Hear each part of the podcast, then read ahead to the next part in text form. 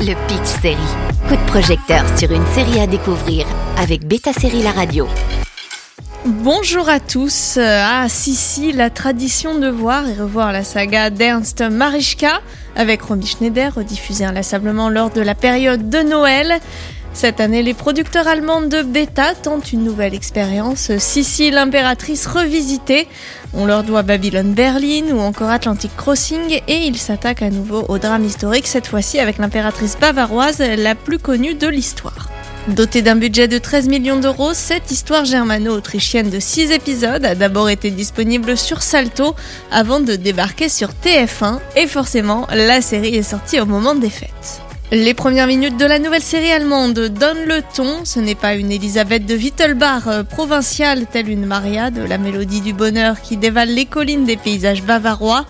Non, dans cette version 2022, Sissi commence par être prise la main dans le sac en train de se faire plaisir dans son lit qu'on se le dise, dans cette nouvelle adaptation libre de sa vie, l'impératrice autrichienne assume ses envies sexuelles et son interprète Dominique Davenport donne l'impression de bien s'amuser comme une sissi ingénue.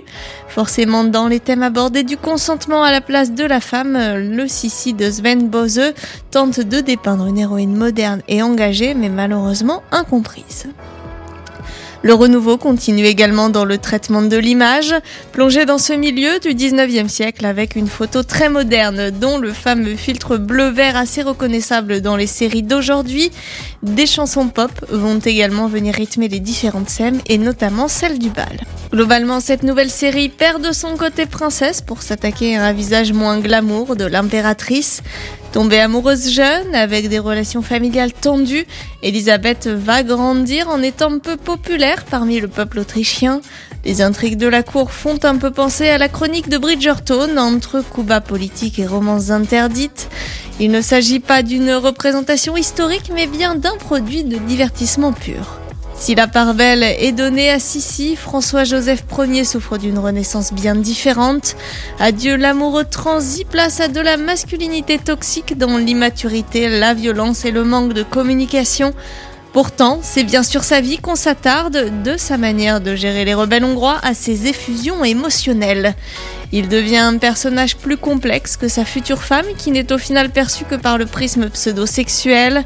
L'attirance presque toxique entre les deux protagonistes a fait rappeler 50 nuances de gré à certains spectateurs ou autres fictions avec ce genre de romance à danger et c'est sans doute l'une des raisons de son succès et de sa critique. Tout comme la saga originale, les aventures de l'impératrice d'Autriche ne s'arrêteront pas là puisqu'une saison 2 a été commandée. Sissi est disponible sur Salto. Le Pitch Série avec Beta Série La Radio.